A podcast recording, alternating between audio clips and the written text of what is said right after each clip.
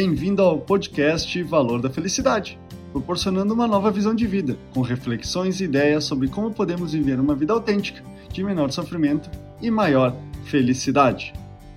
A dor, apesar de não ser o único elemento que estabelece as condições para a mudança, o aprendizado e o desenvolvimento humano, aparentemente é o mecanismo mais utilizado por nós. Isso porque o ser humano é muito mais predisposto a adaptar-se quando exposto a circunstâncias que evitem o sofrimento. O assunto dor é o tema do podcast dessa semana. Aprender com a dor. Fora essas condições de fuga da dor e busca do prazer, as pessoas tendem a ignorar e evitar o que precisa de esforço ou gasto de energia. Deste modo, uma simples mudança como assistir menos TV e substituir pela leitura de um livro é tão difícil para a maioria das pessoas, mesmo sabendo que se trata de algo mais saudável. Dor, em sua essência, é um veículo de consciência natural que nos ajuda a ver com mais clareza que algo não está em harmonia quando, por exemplo, alguém se dedica 12 a 14 horas por dia ao trabalho e não cuida da saúde, escolhendo ignorar as constantes dores de cabeça, tonturas, crises de falta de ar, fraqueza, dor no peito ou palpitações.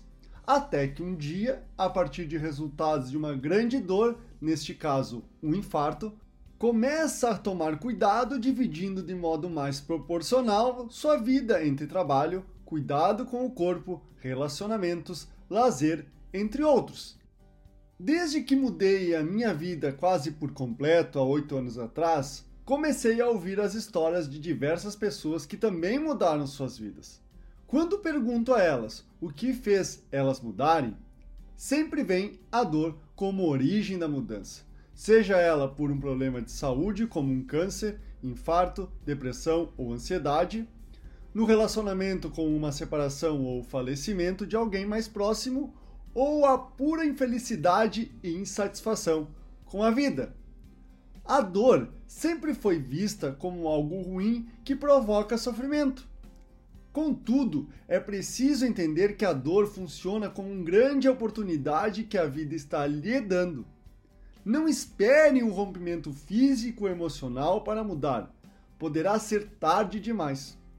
Por isso, é importante não ignorar as pequenas dores, elas são um presente que a vida está lhe dando para que você possa mudar e ser feliz novamente.